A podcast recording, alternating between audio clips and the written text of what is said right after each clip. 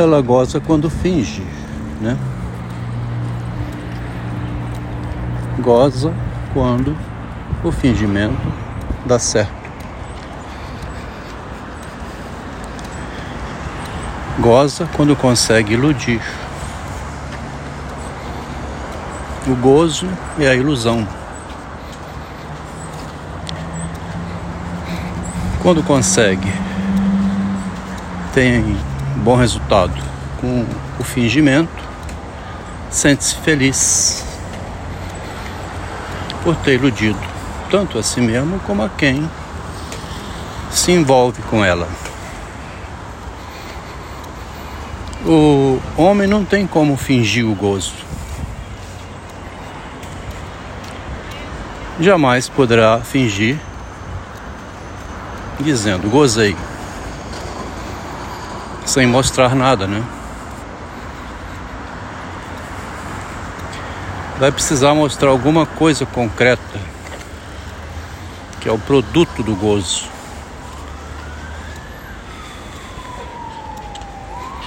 Comentando o Marx, o Jacques Lacan fala do gozo do capitalista. O gozo do capitalista é o lucro que ele não revela aos empregados, né?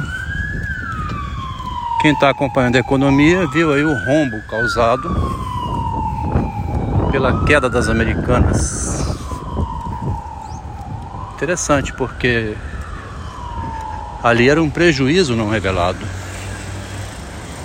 20 bilhões que sumiu do balancete. Como é que 20 bilhões somem?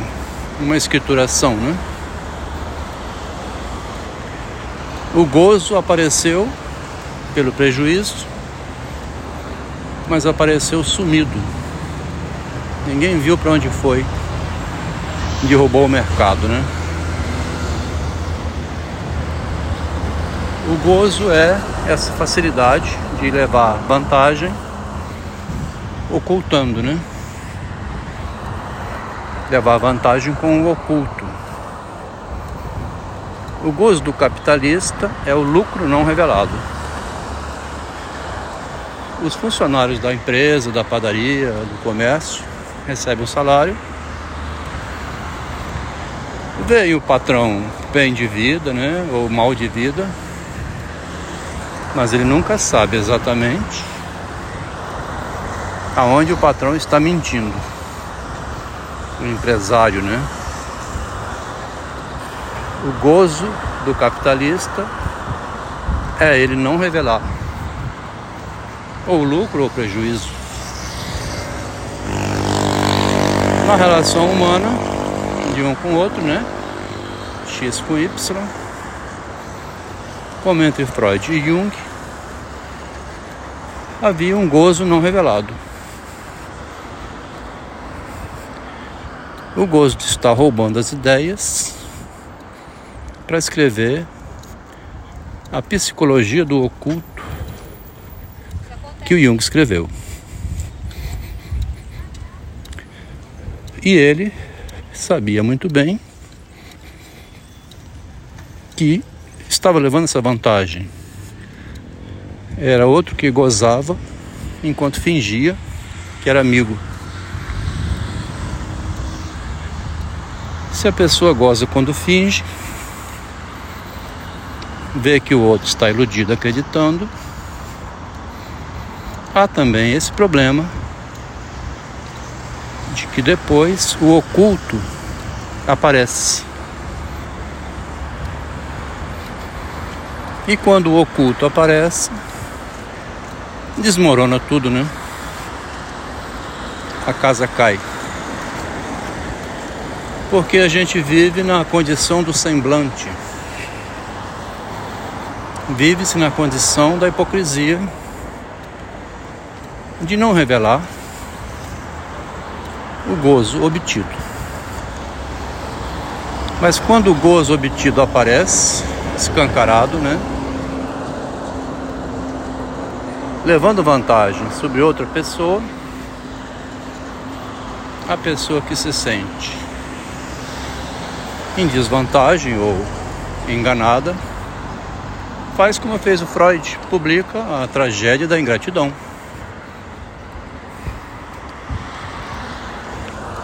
A tragédia da ingratidão foi ter transmitido a herança enquanto vivo, né?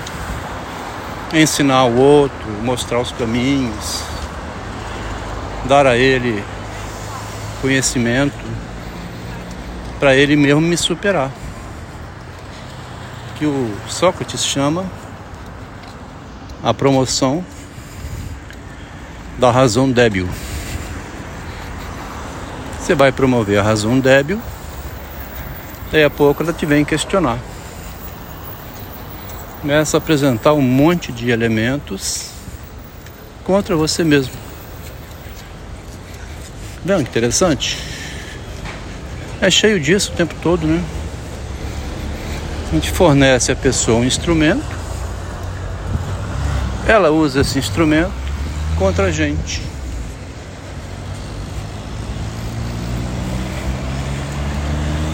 Voltando ao início, a ideia de que ela goza quando finge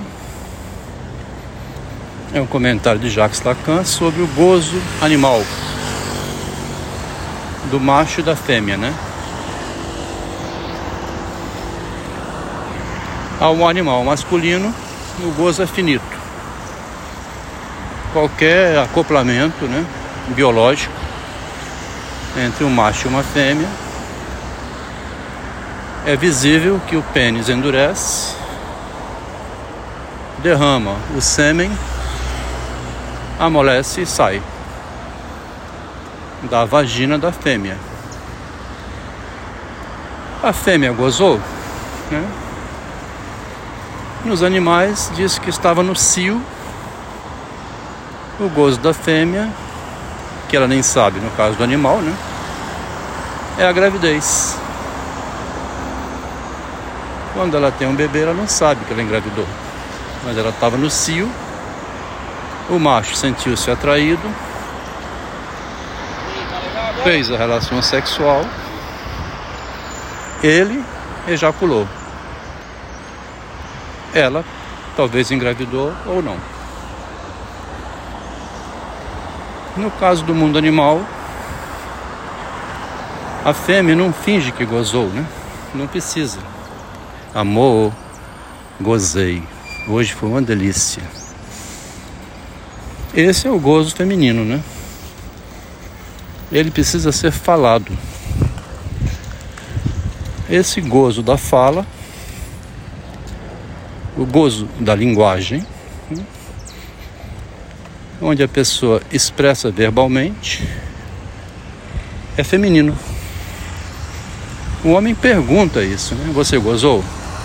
Não, fala sério. Você conseguiu dessa vez? Quando fica perguntando assim, já é um problema. Porque há uma frustração também do lado do homem gozar sozinho, né? Ejacular e dormir. Porque o homem não precisa fingir que gozou. Essa questão levantada por Jacques Lacan, dessa maneira entre o simbólico e o animalesco, estabelece a grande diferença entre o homem e a mulher, né? Nas relações comerciais, como falado no início, o gozo é o lucro escondido.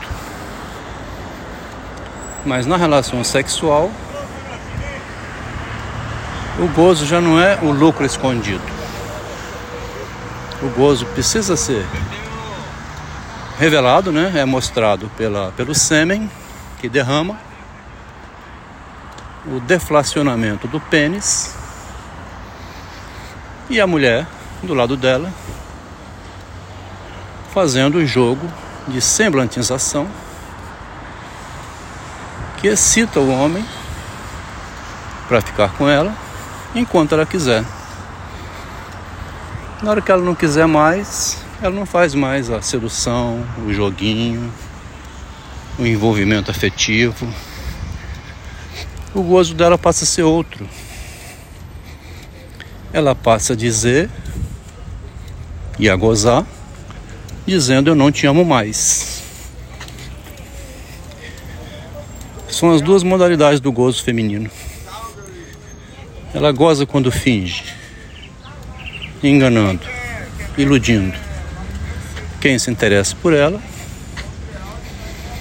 E ela também goza quando finge, dizendo que não se interessa mais, que vai se interessar por outro. O feminino tem uma complexidade muito maior do que o masculino devido à materialização. No masculino, o material não é linguístico, né? É o sêmen. E no feminino, o material é a palavra. Ela vai dizer se gozou e quer continuar gozando, ou vai dizer que nunca gozou ou que não quer gozar mais e encerra o relacionamento. O poder, nesse caso, fica no poder da palavra, né?